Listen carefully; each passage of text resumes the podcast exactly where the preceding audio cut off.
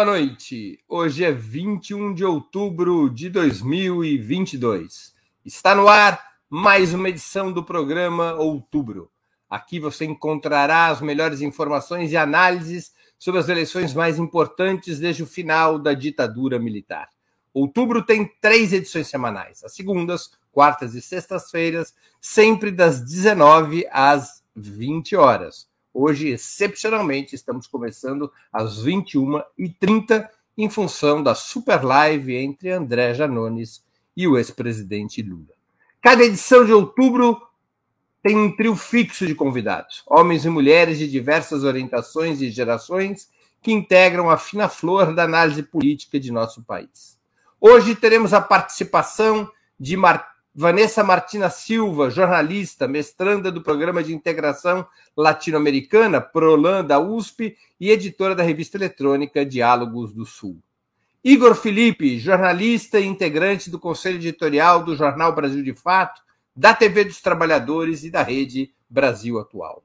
E José Genuíno, histórico militante da esquerda brasileira, ex-deputado federal e ex-presidente nacional do Partido dos Trabalhadores. Em nome de Ópera Mundi, cumprimento os três convidados dessa noite e passo a primeira pergunta. O ministro da Economia, Paulo Guedes, anunciou que pretende desvincular o salário mínimo e as pensões do índice inflacionário, desmontando a política, desmontando de vez a política executada durante os governos de Lula e Dilma, que repunha a erosão inflacionária e ainda aumentava o salário mínimo, e as pensões vinculadas ao salário mínimo conforme a evolução do PIB, Produto Interno Bruto. Essa política levou a um aumento real do salário mínimo no período de quase 15 anos em 70%. Vocês acham que o governo pode ter dado de lambuja na reta final da campanha o grande tema para os próximos nove dias? Vanessa Martina Silva com a palavra. Gente, muito boa noite. Prazer estar aqui com vocês, sextando aqui com todo mundo. Bom, é, eu acho que finalmente a gente vai entrar na seara econômica, né? O Bolsonaro ele tem comemorado aí, inclusive nesse podcast que ele participou, ele meio que dá uma aulinha ensinando como fazer para se manter é, em alta, como fazer para ganhar a eleição, e ele deixa aí evidente que ele usa a prática é, do terrorismo cultural, né, do pânico moral, que é essa o que a gente costuma chamar de pauta dos costumes, mas que eu acho que é mais correto mesmo falar é, de pânico moral. Então, ele, ele usando dessa tática, falando de banheiro unissex, etc., ele acaba jogando a eleição para o campo dele, que é esse campo é, do medo, do terror, como eu já falei.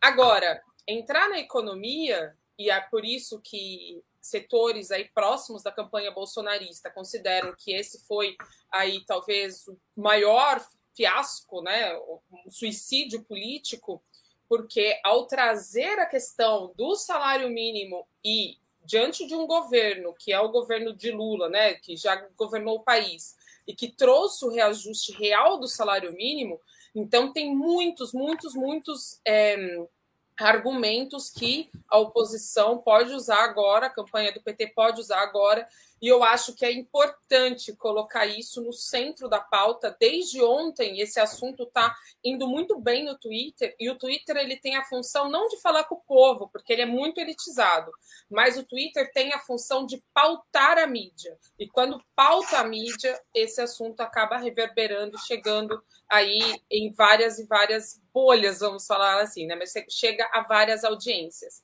Então, é, é, tem que explorar isso e discutir a fundo o que significa, né? Porque essa história de desvincular significa o quê? Significa roxo, significa que as pessoas vão ter o salário comido pela inflação e que os alimentos vão continuar mais caros e as pessoas sem poder aquisitivo, sem conseguir comprar alimento, sem conseguir pagar o seu transporte. Muito bem. José Genuíno com a palavra. Bem, Breno, o salário mínimo nessa proposta do inominável com seu ministro da Economia, que é um carrasco da classe trabalhadora, aplica aqui no Brasil a política do Pinochet depois do golpe, ela hoje significaria o salário mínimo com essa política dele 502 reais. Pode que, se tivesse desvinculado, era 502 reais, que é o que ele quer. Agora, essa política dele, do salário mínimo, é a destruição através do caminho da, da barbárie. Agora, isso não está isolado, Breno. Ele tem um projeto de lei que prevê mudança no fundo de garantia por tempo de serviço, que é diminuir a contribuição patronal e diminuir a multa de contribuição patronal cai de 8 para 2 e a, e a multa de 40% para 20%. Ele quer também criar uma medida provisória, que é a 927, como algo permanente, com a precarização. Tem um outro projeto de lei que ele que é o 14020, que é o seguinte: a, o trabalhador contratado durante a pandemia suspendia o, o contrato sem indenização e podia e não tinha contrato nenhum. Ele quer dar permanência a isso de maneira definitiva. E ele, evidentemente, quer, através desse assédio moral, por que, que os empresários estão fazendo esse assédio moral que já chega a mais de 200 denúncias no Tribunal Superior Eleitoral? Que tal isso? É exatamente para forçar o setor de serviço, de, a, a rede distribuída, de distribuição, o agronegócio e aí o pequeno comércio, eles estão fazendo o assédio eleitoral para com essa garantia que vai ter uma segunda onda da selvageria social. Portanto, o salário mínimo é parte dessa onda. Eu acho que o PT devia fazer um pronunciamento estratégico sobre isso chamar a atenção do que está em jogo, fazer um pronunciamento, um programa bem articulado, dar centralidade à crise social e vinculando com essa política do, da destruição. Em segundo lugar, Breno, eu acho que nós temos que bater no inominável. O inominável centrou o ataque ao Lula para aumentar a rejeição. E nós temos que atacá-lo como mentiroso, como um produtor de fake news. Agora, é necessário a gente não ter ilusão teve três fatos que são importantes lembrar aqui nesse debate. Primeiro fato: o empréstimo compulsório da Caixa Econômica Federal está sendo apreciado pelo Tribunal de Contas da União. O procurador das contas fez um parecer. Aí o ministro pede vista, tem cinco dias, passou a eleição. A questão, por exemplo, 20 minutos antes do debate na Band, chega uma decisão do presidente do TSE sobre aquele episódio da venezuelana, da jovem. E uma ministra do Tribunal Superior Eleitoral, que nunca aconteceu isso, ela toma uma decisão, ela mesma revoga a decisão dela e manda para o plenário. Portanto, isso mostra que setores da justiça estão ou estão com medo ou estão achando que é, vamos ver se a gente costura alguma relação com ele. Eu digo isso sem menos para acusar ninguém, mas é no mínimo estranho. Nós estamos campeã de uso do 18 bi. E nós temos uma eleição que é campeã e tá instituições com coragem política, líderes para enfrentar isso. Aquele famoso discurso das instituições parece que não está sendo muito consequente para enfrentar esse tipo de campanha do inominável. Muito bem. Igor Felipe, Boa noite, Breno. Boa noite, Genuíno. Boa noite, Vanessa. Estamos aqui no Corujão do programa Outubro. É... Muito bem. Breno, acho que esse é um tema importante que a campanha deve explorar. Então, das diversas reformas ultra neoliberais que nós tivemos nos últimos cinco anos, passou pela PEC do teto de gastos, pela reforma trabalhista, pela reforma da Previdência, pela privatização, enfraquecimento, desmembramento de empresas públicas. Uma medida que eles não conseguiram fazer foi essa, que é desvincular o salário mínimo do benefício dos aposentados. Então, acho que é, Lula tem que aproveitar esse pronunciamento do, do Guedes e fazer o Bolsonaro sangrar. Bolsonaro sentiu, correu para dizer que não, vai ter aumento do, do salário, vai ter aumento das aposentadorias. Então, tem que explorar esse tema e, a partir dele, discutir o conjunto do programa econômico. É, o Lula ele precisa ser mais propositivo nessa reta final. Então, é, a campanha a gente sabe que baixou muito o nível. Bolsonaro bateu, a campanha do Lula reagiu corretamente, o nível baixou, mas tem que voltar a falar de propostas, falar das demandas da maioria do povo brasileiro. E conectar esse tema da desvinculação com as reformas que serão necessárias. Vai ser necessário criar é, um programa de investimento amplo, público, e para isso vai ser necessário mudar a política fiscal e revisar e, e, e revogar o teto dos gastos para você ter condição de colocar recurso na economia para ela crescer e gerar pelo menos 12 a 15 milhões de empregos em quatro anos. Tem que falar da necessidade de um programa de renda é, universal, especialmente com as mudanças no mundo do trabalho. E para isso tem que fazer uma reforma tributária progressiva, taxar lucros e dividendos. Ele tem, ele tem que aproveitar essa brecha para colocar é, esse conjunto de temas. E acho que o Lula tem que continuar também, Breno, na linha de reagir aos ataques do Bolsonaro. Eu acho que é correto não deixar passar nenhum tipo de agressão, nenhum tipo de calúnia, de dar as trombadas no Bolsonaro, porque a expectativa é que nessa reta final da campanha, a máquina da mentira, de fake news, ela vai se intensificar muito. Então é preciso que a campanha esteja preparada para dar todas as respostas necessárias. Muito bem. Eu faço agora uma pergunta que eu fiz aos participantes das demais edições do programa Outubro, na segunda e na quarta. Como vocês avaliam a participação de Lula e Bolsonaro no primeiro debate do segundo turno, ocorrido no último dia 16, domingo, e qual repercussão poderá ter tido nas pesquisas divulgadas desde então. E complemento com uma outra questão relacionada ao mesmo tema. Quais as lições que Lula deveria tirar do primeiro debate em relação ao debate final da campanha que ocorrerá na próxima sexta-feira, daqui uma semana, na Rede Globo de televisão? Com a palavra, genuíno. Bem, Breno, em primeiro lugar, eu acho que o, Lula começou muito bem o debate, porque colocou no centro do debate, na primeira parte, a questão da Covid, ele ficou perdido e na defensiva. Eu acho que quando ele vai atacar o Lula pessoalmente, de maneira mentirosa e covarde, eu acho que o Lula devia ter ido para uma postura defensiva até no gesto. Por exemplo, o cara está num debate e vem o cara querendo passar a mão diz: Tuas mãos estão sujas de sangue da Marielle e dos mortos da Covid. Não encosta em mim. E virar as costas. Sem atitude firme desse tipo. E insistir no que ele. Eu vou dar outro exemplo. Ele fala da, do Marcola. O Lula tinha que ter perguntado: Ô, oh, presidente, e aquele oficial que carregava 39 quilos de cocaína no avião presidencial e a relação. Sabe, essas coisas assim, de ir no coração.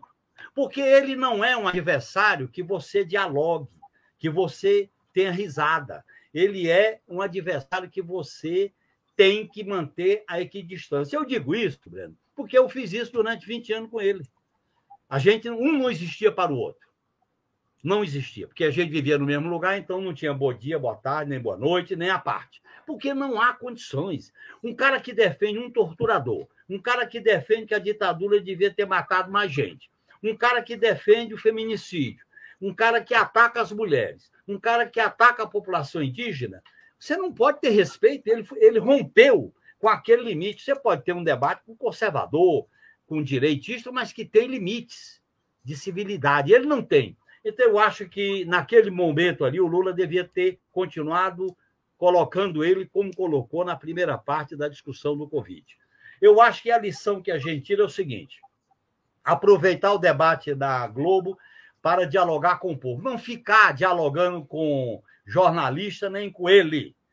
Aquele, aquele Josias que faz o papelão, desde a campanha da Marta de 98, eu conheço aquela figura lá do parlamento, ele queria fazer o jogo ali para igualar as coisas. Tinha que dar uma enquadrada nele e sair. Nós não podemos ficar falando para jornalista, nem falar para ele, nós temos que falar para o povo. E eu acho que faltou ali dialogar a plataforma social do povo, a plataforma da crise, a plataforma do que aconteceu com o país. Então, eu faço essa análise e faço essas sugestões. Eu até entendo que o Lula, pela força dele, pelo que ele passou, ele é, ele é levado a falar muito do governo dele. Eu acho que ele, ele tem que falar do governo dele de passagem. Passa rapidamente e fala do futuro. As pessoas querem discutir o futuro. Por exemplo, eu concordo, Breno, para terminar com a, o teu, a, teu artigo de hoje, que você disse que nós do PT temos que dialogar com a classe trabalhadora que quer direitos mais amplos, a classe trabalhadora que está empregada, a classe trabalhadora que quer ver os direitos na área da saúde, na área da educação, na área das oportunidades, na área da pesquisa, porque essa classe trabalhadora nós temos que dialogar com ela. Os direitos essenciais que nós devemos defender, nós temos que discutir que essa classe trabalhadora precisa ter uma ideia de futuro, assim como a juventude. Eu acho que é fundamental levar essas lições em conta. Muito que bem. Igor Felipe com a palavra. Breno, não vou me alongar As muito. As coisas são complicadas nessa campanha, né? A impressão que se, tá, se tem é que o debate aconteceu no século passado. É muito intensa, né? Hum. São fatos importantes, marcantes que se, é, que se seguem, que é um ritmo frenético. Eu não vou gastar muito tempo, Breno, na avaliação. Eu acho que, do ponto de vista do impacto eleitoral, eu acho que o debate não teve grandes questões. É o que a gente já vinha dizendo, é é muito difícil você nocautear alguém num debate. Você pode cometer um erro e aí sim você ter prejuízos muito grandes. Mas num debate que nenhum cometa um erro muito grande, é difícil você nocautear o adversário. O Lula foi superior quando ele impôs a pauta, que era o tema da pandemia, e o Bolsonaro foi superior quando ele impôs a pauta, que foi o tema da corrupção. É, então, acho que uma das lições que ficam para o debate da Globo é de que o Lula tem que ter uma frieza. Ele não pode deixar alongar temas que não lhe interessam. Isso não significa não responder, não ser firme quando ele sofre acusações. Mas eu. Mas tem algo a se explicar que, de fato, quando e acho que é compreensível, porque o Lula é, é humano, quando mexe nesse tema da corrupção, ele fica. Ele tem sempre que explicar tudo direitinho, todas as questões. E aí ele foi perdendo todo o tempo e deixou o Bolsonaro com um monólogo de seis minutos no final daquele bloco. Então, acho que essa é uma segunda lição. Tem que ter frieza e tem que ser estratégico. Então, num debate como esse. Eu vou dar uma sugestão para o Lula através desse programa, usando uma parte. Quando ele entrar com corrupção, o Lula dizer: anular meus processos, eu fui absolvido. E você? Está com medo de deixar a presidência e vai para Bangu? Tem que ser assim, vou e sair do tema. Exatamente. Tem que bater nele desaforadamente. E tem que sair do tema. Não dá para ficar dando volta porque aí mantém o programa numa temática que não favorece. Então o Lula tem que ter frieza e ele tem que ser estratégico. Porque não pode ficar sem o tempo final depois de um determinado bloco. Porque ele abre margem do Bolsonaro falar qualquer absurdo, acusação, é, e não ter como responder, é, e, não, e ficar e passar batido. Então, acho que são essas duas lições. E eu acho, Breno, que o debate da Globo ele é decisivo. Eu acho que o empate nos favorece, porque nós temos vantagem, mas se cometer, se tiver algum erro, algum deslize, algo que fuja do prumo, pode sacrificar a eleição por conta de que a diferença está é, tá muito parelha, né? E a gente já viu casos de candidatos que na reta final, claro que não é do tamanho do Lula, mas que na reta final perdem arranque e gera problema. Então o debate da Globo é decisivo. Muito bem, Vanessa Martina Silva com a palavra. Bom, primeiro, eu acho que não ir a debates é um erro. O Petro pagou esse, por esse erro. Porque se você não vai, você deixa o palanque para o outro, e o outro está agora lá na CNN tirando onda. Então, eu acho que o Lula deveria ter ido a todos. E se não fosse, deveria ter deixado o Bolsonaro dizer que não ia, e aí fala: bom, já que o Bolsonaro não vai, então também não vou. É, esse é um ponto. Segundo ponto, o Lula precisa aceitar que alguém dê orientação. Sei que não é isso, né? Não estou falando aqui com, com a galera da campanha do Lula, mas é, precisa aceitar que alguém dê orientação. É, o, o Foro de Teresina, que é o podcast da revista Piauí, citando aqui os rivais, é, eles descreveram muito bem a articulação feita por Carluxo nos bastidores do, do, do debate. Então, o Carluxo dizia assim com a mão, fazia gesto para o pai parar, para mudar de assunto, olha para a câmera, essa e aquela. Então, Bolsonaro, vou chamar de Bozo, né? Se o Lula pode, eu também posso. Então, Bozo, é, no começo ficou perdido, não sabia para onde olhar. Depois ele se aproxima das, da câmera e faz ali um, gestual melhor do que ele se saiu no primeiro turno. E aí é isso. A hora que ele para de falar e o Lula olha para ele, fica perdido porque ele fica em silêncio e o Lula tipo fala: "E aí?" O Lula meio que tinha esquecido que aquele era o momento de fazer pergunta e que era uma hora de jogar alguma pegadinha para o Bolsonaro, mas ficou só ali, né, no, no, como já falaram antes de mim, no tentar se explicar. A minha percepção, depois de ter visto o debate, era a seguinte: é, o Lula ganhou primeiro, etc. O segundo ficou empatado, porque ninguém levou muito a sério aquele lá, chato pra caramba, jornalista fazendo pergunta nada a ver. E o terceiro, o Bolsonaro ganhou. Então, a avaliação, inclusive que foi feita por outros jornalistas logo após o debate, era que o Lula tinha ganhado por pontos, né? Não ganhou de nocaute, mas ganhou por pontos. É praticamente impossível ganhar de nocaute num debate. Só que aí a pesquisa do Datafolha mediu o seguinte: fez uma. Eh, na pesquisa, perguntou se o debate eleitoral influenciou na visão das pessoas. E aí que tá. 2% disseram ter mudado o voto a partir do debate. E, e aí, desses 2% que mudaram, é, 45% votaram no Lula. Votariam no Lula. 17% no Bolsonaro, 18% brancos e nulos e 20% os indecisos.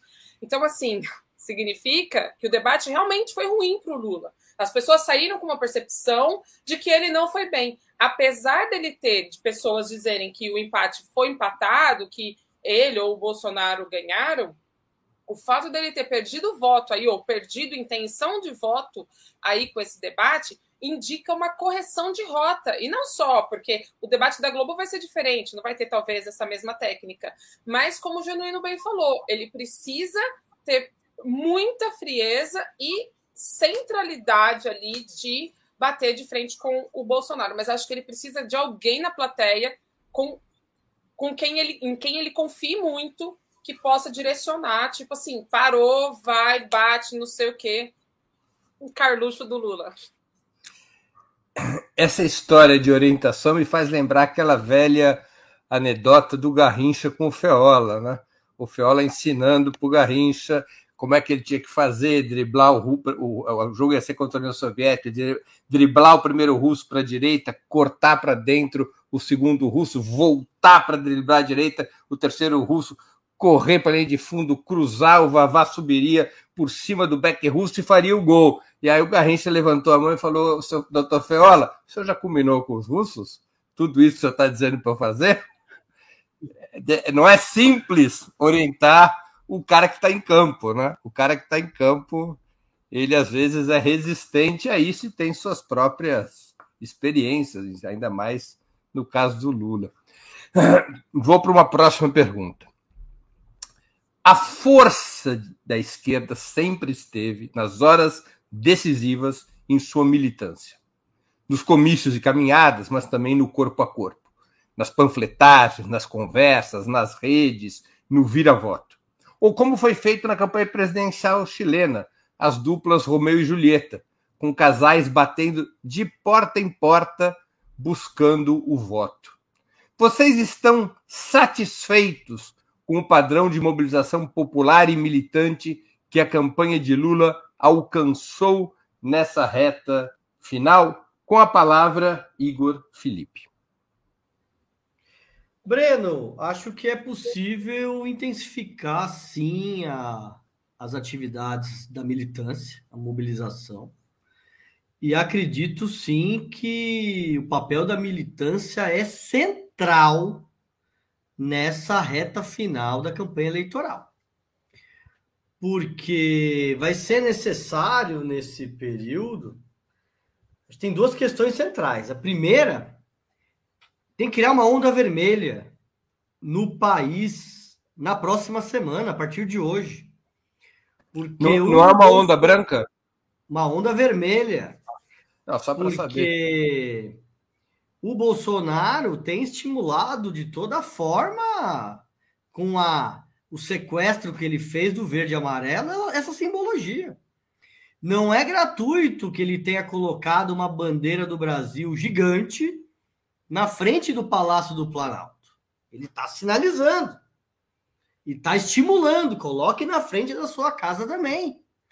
Então a gente tem visto, pelo menos aqui em São Paulo, é, bandeira do Brasil nas casas, é, carro com bandeirinhas verde e amarelo. E a gente sabe que não é Copa do Mundo, né? Isso aí é manifestação silenciosa do bolsonarismo. E nós é necessário contrapor isso. Porque não pode ser que nem foi no primeiro turno das pessoas ficarem constrangidas de usar o vermelho e deixar eles com a simbologia deles. Então a militância é fundamental para fazer uma onda vermelha com bandeiraço nas caminhadas nos bairros, nas, nas atividades militantes. Tem que estar tá todo dia de vermelho, praguinha, para ir demarcando a luta simbólica. A segunda, especialmente no, nos últimos dias, tem que estar tá perto das pessoas, do povo nos bairros. Tem que estar tá ali do lado, passar de casa em casa, ir nas feiras, nas igrejas, nos bares, conversar com as pessoas. Tem que estar próximo, porque a gente sabe que na última semana a onda das fake news, das mentiras, das manipulações, do bolsonarismo vai estar tá toda no, no, no, WhatsApp e nas redes sociais. É... Um terceiro elemento, Breno, é que eu acho que a campanha tem que ter um comando mais firme da militância precisa dar orientação, precisa fazer análise de conjuntura. Inclusive, recebemos uma informação de que a presidenta do PT, Gleisi Hoffmann, vai fazer, eu acho que a partir é, de segunda-feira, lives diárias, todas as noites, de orientação. Porque hoje no grupo de WhatsApp sai uma pesquisa, já tem 38 pessoas comentando. Isso vira um barata voa que é desorganizador, né? Então a Glaze vai fazer essa live, acho que é uma boa iniciativa para orientar. E por fim, Breno, vai ter uma plenária importante nesse domingo à noite, 18 horas, uma plenária de mobilização da militância, que vai ter a participação da, da Glaze, vai estar o Edinho para falar da comunicação, participação do Boulos, do Flávio Dino, é, justamente para dar as orientações e passar quais são as tarefas da militância nesse último período, para conseguir concentrar força e cumprir os desafios dessa reta final. Qual é o endereço dessa plenária? Vai ser uma plenária online, Breno, pelo Zoom. Então, quem quiser se inscrever, eu acho que está no site lula.com. Entra lá, se inscreve e aí pode vai receber o link pelo pelo e-mail e vai poder participar. Então, a plenária de mobilização para organizar as tarefas da reta final. Vanessa Martina Silva com a palavra. Bom, concordo com tudo que o Igor disse. Quero destacar a questão do comando mais firme. É... Bom, primeiro que muita gente não está sabendo o que está acontecendo ainda. É... Alguém aqui comentou: ah, moro no Rio e estou vendo as coisas aqui muito paradas. Sei que tem conterrâneos meu aqui também que assistem o programa, não sei se estão aqui agora, mas aqui em Jundiaí, por exemplo, tem panfletaço, tem bandeiraço todos os dias, em dois lugares específicos. Então, muita gente não passa por esses lugares e pode não estar tá sabendo como ajudar, como se somar. Eu falo muito da questão do derrame, da questão das redes, mas ela funciona também para a questão prática, né? Então você precisa ter um derrame de taças, como se fosse aquela coisa de casamento, derrame de taças. Tem um comando central, uma cabeça que dá uma ordem. Essa ordem ela é espalhada pela militância e todo mundo vai fazer a mesma coisa com a mesma orientação. É, e, e, daí vai jogando para mais lugares, né? Então isso ainda não está acontecendo. Por exemplo, sábado é dia de fazer, não sei, carreata. Pronto, o país inteiro vai fazer carreata. Em todas as cidades onde tem um núcleo de campanha vai fazer carreata. Um exemplo. Então, isso acho que não está acontecendo e do lado deles está, né? Porque eles têm um comando central aí bastante forte.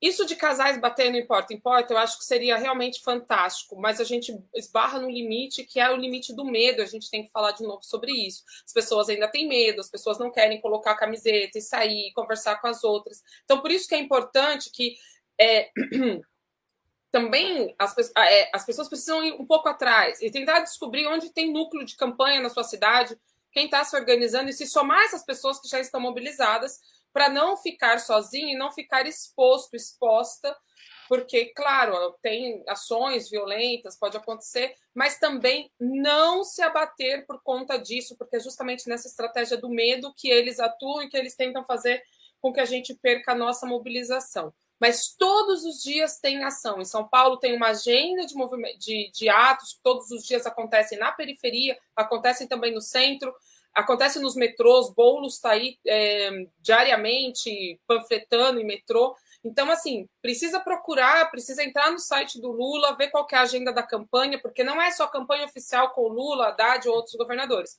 Tem campanha também com movimentos sociais, e está tudo acontecendo, mas a gente precisa também ter um pouco de, de boa vontade, porque a campanha não consegue chegar a todos os lugares, não vamos discutir aqui os porquês, mas é, indo atrás, talvez a gente consiga aí se organizar um pouco melhor. José, José Genuíno com a palavra. Bem, Breno, uma campanha eleitoral está se transformando numa grande batalha política. E, e a gente só ganha uma batalha política do ponto de vista da esquerda se a gente ganhar energia, corações, mentes, crença na vitória e não ter medo do medo. Eles impuseram uma lógica, particularmente no centro, no centro, no sudeste, que a, a campanha dependeria de grandes reuniões, a campanha dependeria das instituições. A campanha dependeria de fatos em palacetes. Eu não sou, eu não vou discutir essa questão. Agora a campanha para fazer enfrentar uma direita que tem base de massa, ela tem que ganhar as ruas. A rua é a academia. A rua é o cenário principal. E para fazer a rua, falta, falta a gente discutir o seguinte: é um projeto coletivo, com pessoas conhecidas, fica duas juntas com ela, tudo será filmado, e se eles encostarem, nós devemos não aceitar a provocação, mas não baixar a cabeça. Eu vou dar um exemplo aqui. Ontem nós estávamos fazendo panfletar na Vila Sônia, porque eu estou andando na rua. Aí um bolsonarista queria tirar os folhetos de uma senhora de 70 anos. Eu olhei assim e disse: não, vem cá, companheiro, chamei um companheiro. Não dá. Ficar olhando um Bolsonaro tirar os folhetos de uma senhora de 70 anos, não dá, tem limite. Ainda assim, encostamos dizendo: não tira, tira o nosso. Dela não. Então tira o nosso, daqui o nosso, tira. E aí ele, ele viu que a gente ia. Não dá para a gente baixar a cabeça. Quem baixa a cabeça para protofascista está se diminuindo. Essa é a, a postura nossa tem que ser essa. Não é fazer aventura nem provocação, mas está junto. Se você tem 20 pessoas juntas, você bota um para ficar do lado da pessoa que é conhecida, pessoa que me conhece. Fiz muito boa a campanha Eu acho que ocupar as ruas. Essa ideia de que eles provocavam provocação, atirar no Lula, vão fazer. Isso foi, eles espalharam isso de propósito, pessoal. Eles levantaram para espalhar o medo e o ódio. É isso que eles fizeram.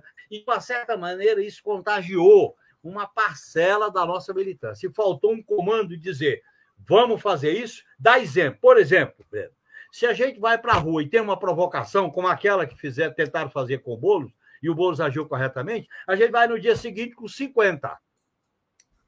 Vem. Quer dizer, não é provocar, mas também não dá para baixar a cabeça, porque, eu repito, com protofascista é a militância coletiva. Eu acho que nós devíamos ter feito no Sudeste o que os, os companheiros do Nordeste fizeram. Na Bahia, no Ceará, é, no Piauí, que foi ocupar. E ter medo de usar os nossos símbolos, as nossas cores. Leva a bandeira do Brasil, mas junto leva a bandeira do partido. Não é excluir uma coisa da outra. E eu acho que nessa reta final, eu preferia que fizesse uma plenária presencial. Mas eu acho que já que é virtual, vamos fazer. Agora, eu acho que nessa semana, a minha, o meu lema é o seguinte: um dia vale uma semana e uma semana vale um mês, e uma hora vale um dia. E fazer a coisa com intensidade.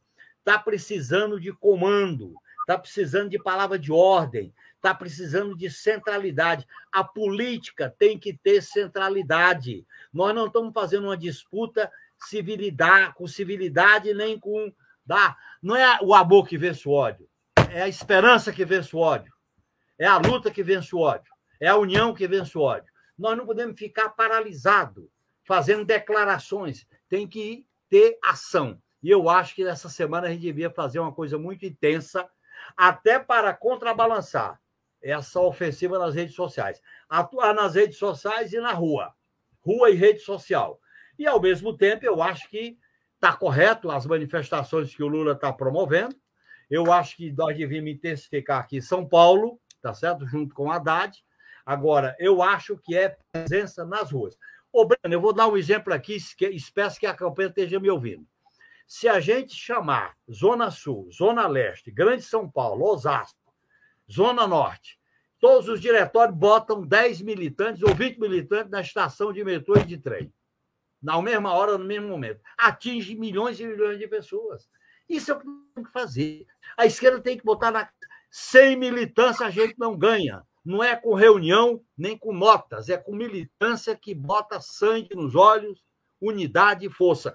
Eu estou tentando fazer isso. O que eu falo aqui, eu estou tentando fazer. Domingo eu vou fazer a feira de São Domingos, aqui no bairro. Eu fiz ontem a Vila Sônia, fui para Poá. Então eu não estou apenas chamando as pessoas, eu estou fazendo a minha militância de rua como um militante do PT. Muito bem. Antes de continuarmos, eu queria pedir a contribuição financeira de vocês para a Ópera Mundi. É a hora do nosso intervalo comercial. Há seis formas de contribuir. A primeira é através da assinatura solidária em nosso site, operamundi.com.br barra apoio. A segunda é se tornando membro pagante de nosso canal no YouTube. Basta clicar em Seja Membro e escolher um valor no nosso cardápio de opções. A quarta, a terceira e a quarta contribuindo agora mesmo com o Super Chat ou o Super Sticker. A quinta é através da ferramenta Valeu, valeu demais quando assistirem aos nossos programas gravados. E a sexta é através do Pix. Nossa chave no Pix é apoia.operamundi.com.br. Eu vou repetir nossa chave no Pix, apoia.operamundi.com.br. A mais eficaz de todas as armas contra as fake news é o jornalismo de qualidade. Apenas o jornalismo de qualidade coloca a verdade acima de tudo. E esse jornalismo que a Opera Mundi busca oferecer todos os dias depende da sua contribuição, do seu engajamento, do seu apoio. É disso que vive e se sustenta a imprensa independente, do dízimo dos seus espectadores e dos seus leitores. Portanto, contribua, não importa qual valor, por menor que seja, será muito bem-vindo e irá contribuir para que nós possamos seguir adiante. Mais uma questão. O ex-presidente Lula mantém firmemente a dianteira nas pesquisas, contra um avanço lento de seu oponente. Mas há preocupação com a abstenção, que historicamente tem maior peso entre as camadas que ganham abaixo de dois salários mínimos, que é onde está a principal fortaleza eleitoral do candidato petista. Lula pode ter perdido no primeiro turno 11 milhões de votos por causa da abstenção. É o cálculo que faz o cientista político Antônio Lavarita. O TSE autorizou o transporte gratuito no dia 30, mas estados e municípios têm autonomia para conceder ou não essa gratuidade. A briga é forte para garantir a mobilidade eleitoral dos mais pobres. A abstenção é o maior perigo para Lula nesse segundo turno, nesse dia decisivo, 30 de outubro, com a palavra Vanessa Martina Silva. É, é, justamente. Essa live que você fez com, com ele foi muito, muito esclarecedora e eles me usam justamente esses dados de que, na verdade, as, campanhas, as, as pesquisas não erraram os números do Bolsonaro, o que não conseguiram medir foi a abstenção de Lula. E aí, então, os números de Lula estariam errados. Isso é bastante grave, preocupante e urge a gente tomar uma atitude com relação a isso. É, bom, eu quero aí dizer que eu concordo absolutamente com o que o Genuíno disse e lembrar as pessoas que, assim, eles não têm rua, né? o, o lado de lá não tem rua. E então, quando a gente se mobiliza, se coloca, a, a Lúcia Rodrigues comentou aqui no chat, ela está diariamente fazendo campanha no Zona Leste, em regiões bem periféricas, e sempre vindo com com um informe bastante positivo de que foi muito bom, que a recepção foi muito boa. Então, eu acho que é partir por aí. Ah, mas como que vai fazer as pessoas votarem? Eu acho que a gente precisa de uma estratégia chavista para fazer as pessoas votarem, que é ligar para os seus amigos, ligar para as pessoas, dar aquela insistida. Já foi votar? Por que, que você não foi? Dá carona. Fulano não consegue ir. Se organizar de alguma forma para garantir o transporte das pessoas. Em São Paulo não vai ter, e eu acho que isso, eu acho não, é óbvio que isso faz parte da estratégia de tirar voto do Lula em São Paulo. São Paulo não vai ter transporte gratuito. Vai ter na Bahia, é, vai ter em outros lugares, acho que na Bahia vai ter, enfim, vai ter em outros lugares importantes.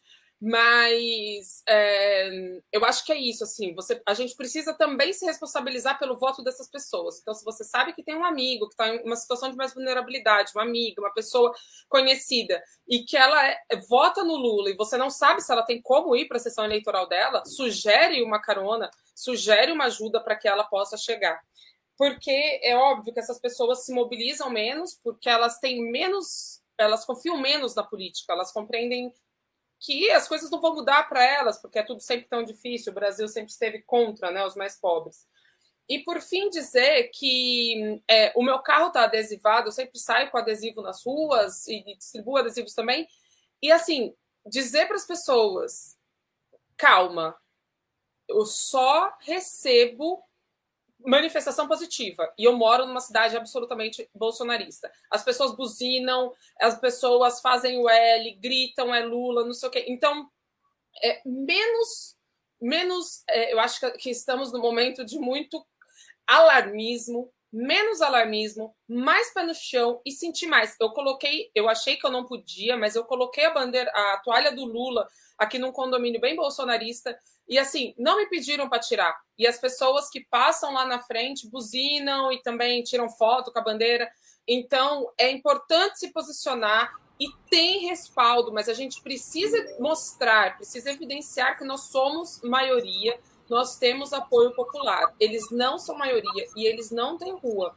As, as manifestações, eles não queriam dar povo pois as manifestações do Lula têm levado multidões e o Bolsonaro agora só fala com podcast, só fica em lugares fechados, com ambiente controlado. José Genuíno com a palavra. O nosso alvo, Breno, é a, o não comparecimento, é a abstenção e o voto nulo. Isso pressupõe que a gente converse mais. Eu acho que a gente tem que fazer o corpo a corpo, inclusive no dia da eleição. No dia da eleição, a gente não pode distribuir folheto, a gente tem que ter certo cuidado. Mas conversar, telefonar, visitar, andar na rua, a gente tem que fazer o corpo a corpo, pedindo para as pessoas votarem, pedindo para as pessoas irem à sessão eleitoral. Não precisa estar com a bandeira, não precisa estar com para não dar chamar a atenção. Nem vamos transportar assim da maneira muito ostensiva. A gente deve estimular. Eu acho que a gente deve conversar, é o corpo a corpo diretamente. Segundo, eu acho que é, é, pelo comparecimento das pessoas, a gente deve dar uma razão, uma razão política. O que está em jogo nessa eleição? O que, que vai ser decidido? Não é uma eleição para ficar se abstendo, para ficar no muro. Eu acho. A segunda questão. Eu, aí eu faço uma sugestão, Breno.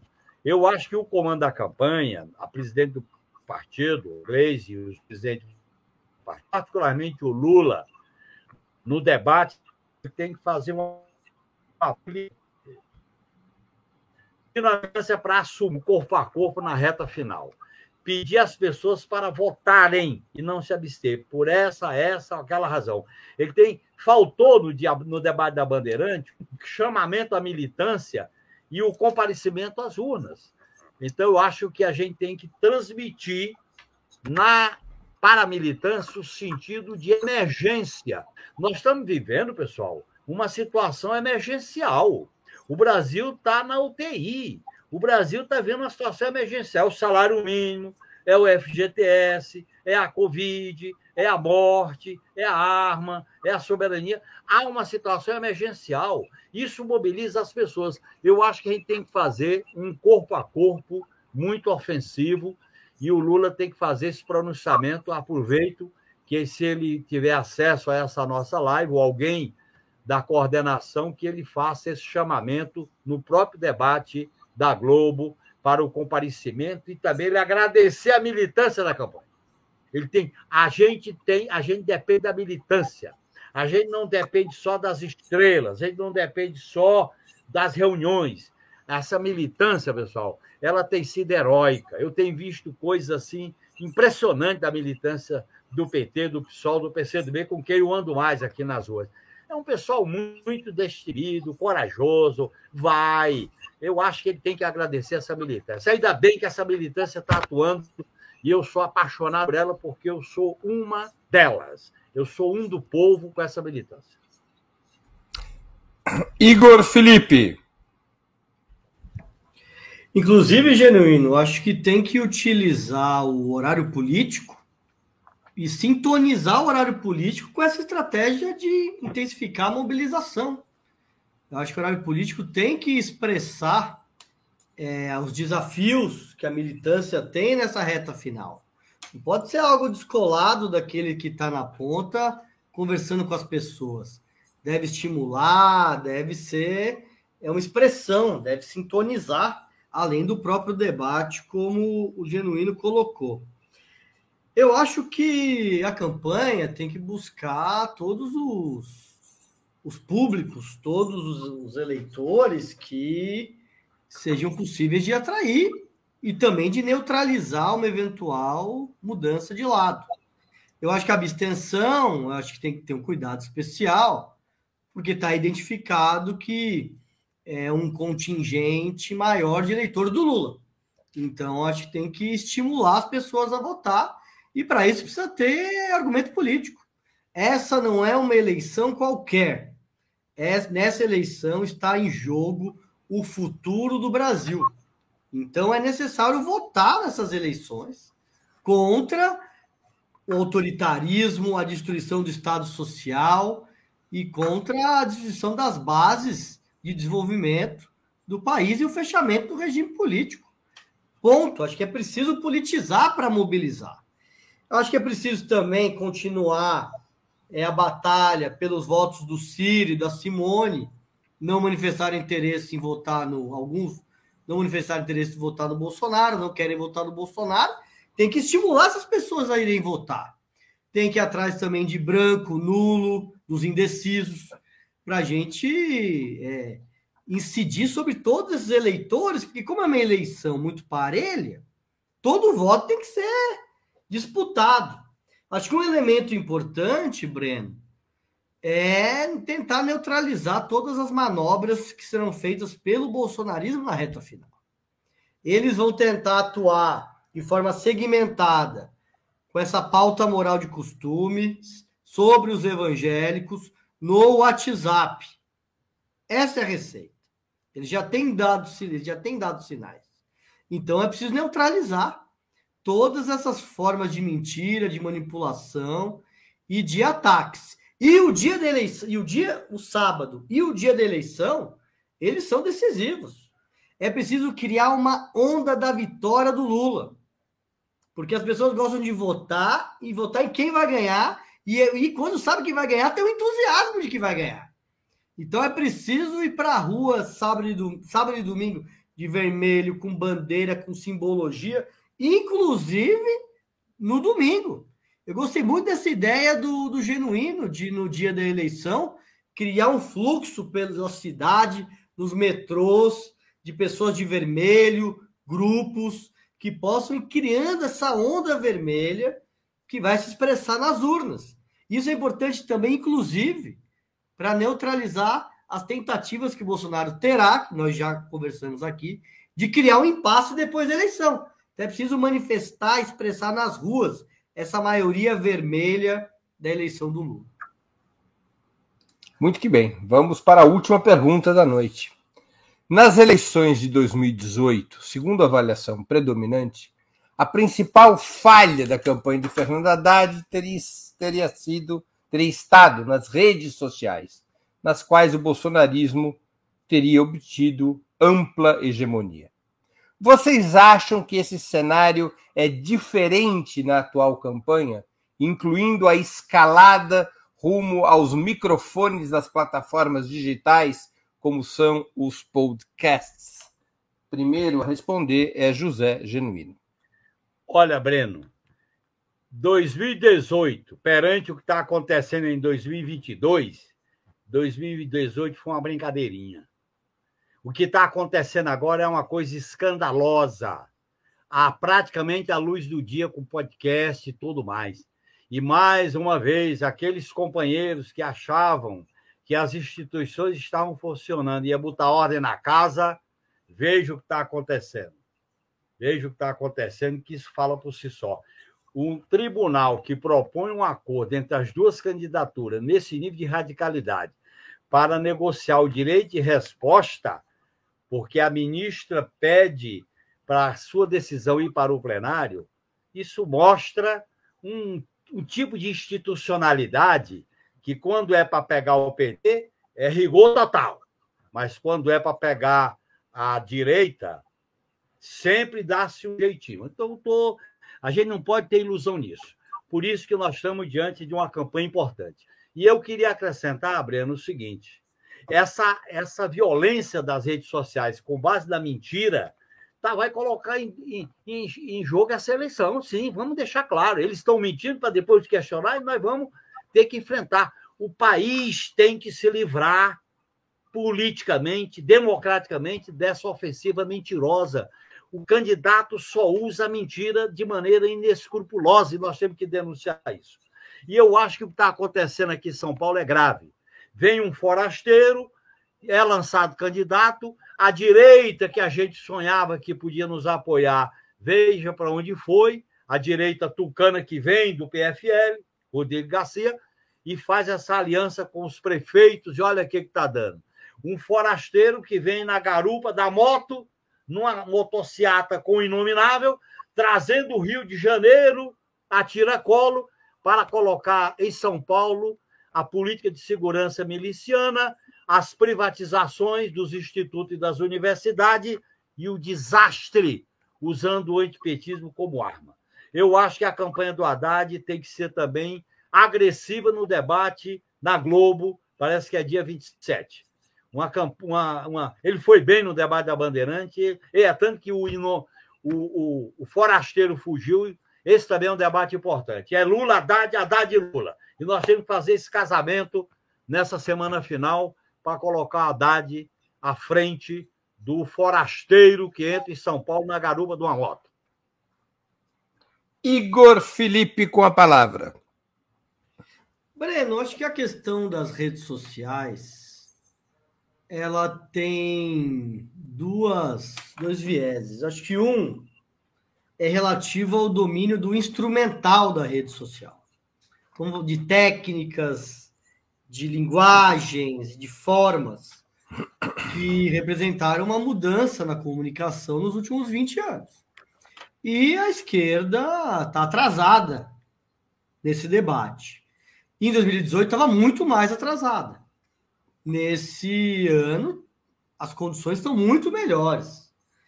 Claro que também teve um maior rigor é, do próprio TSE e dos órgãos de controle, que não, que pelo menos demonstraram disposição de não deixar acontecer a mesma coisa que tinha acontecido em 2018.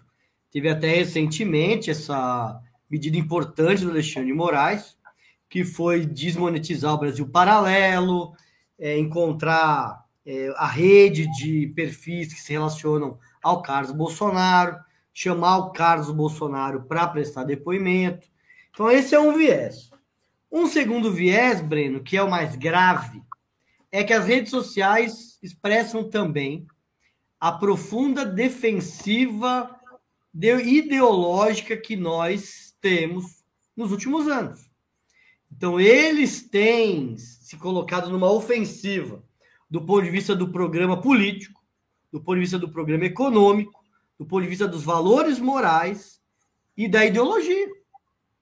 E as redes e nas redes sociais é justamente o espaço que eles expressam a partir de um certo senso comum conservador essa defensiva que a esquerda vive no último período. Então, eu acho que do ponto de vista dessas eleições, eu acho que foi possível fazer o enfrentamento, inclusive aproveitando até um senso comum conservador contra o próprio Bolsonaro, que eu acho que foi muito útil para criar desgastes para o Bolsonaro.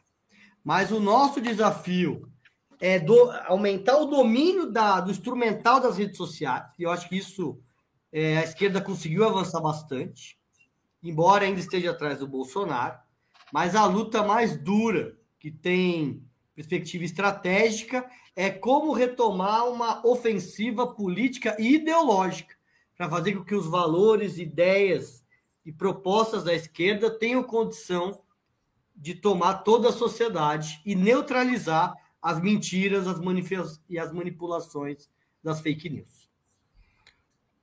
Vanessa Martina Silva, na última intervenção da noite.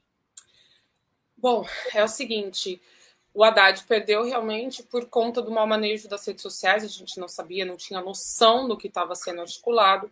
Segundo o próprio Lula disse, é, Steve Bannon está por aqui já para ajudar a campanha do Bolsonaro, então a gente não sabe o que vai vir, mas pode ter certeza que vem algo muito, muito, muito, muito, muito terrível.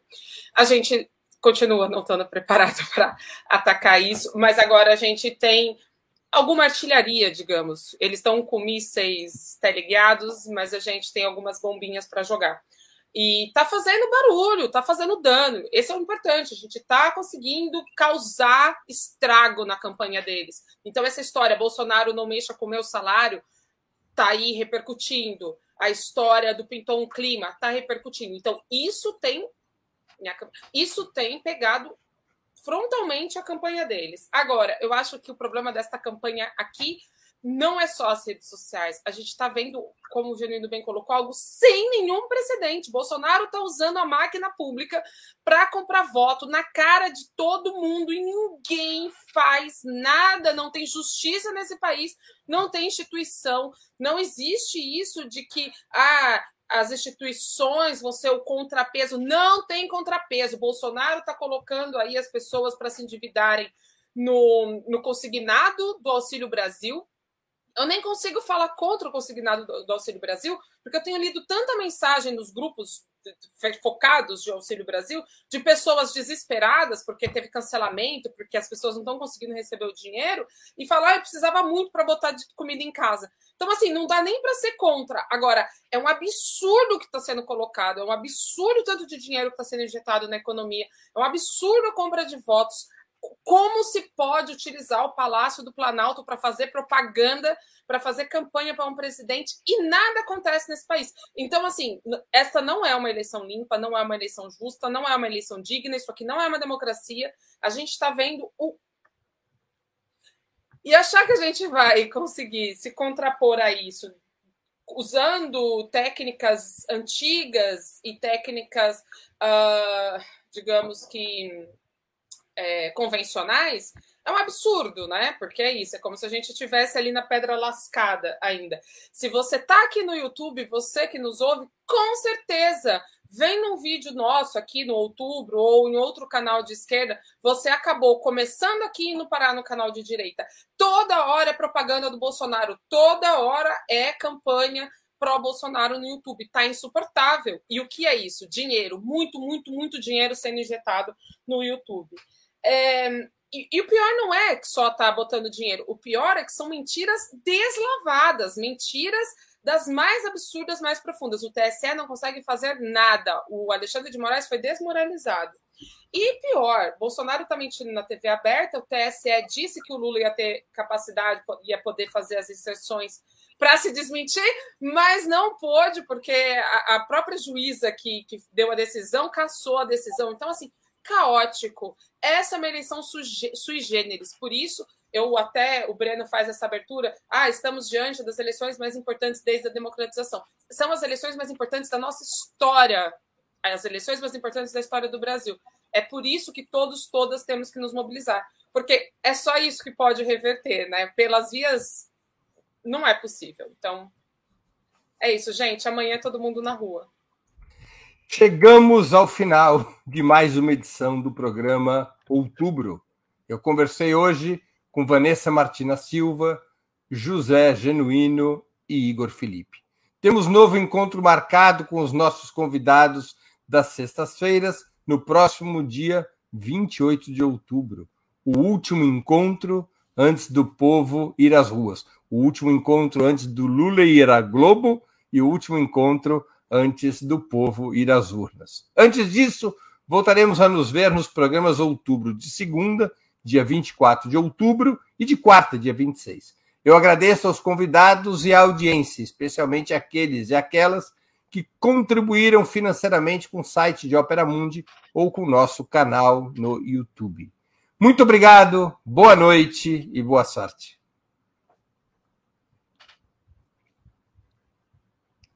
Tchau, tchau, tchau.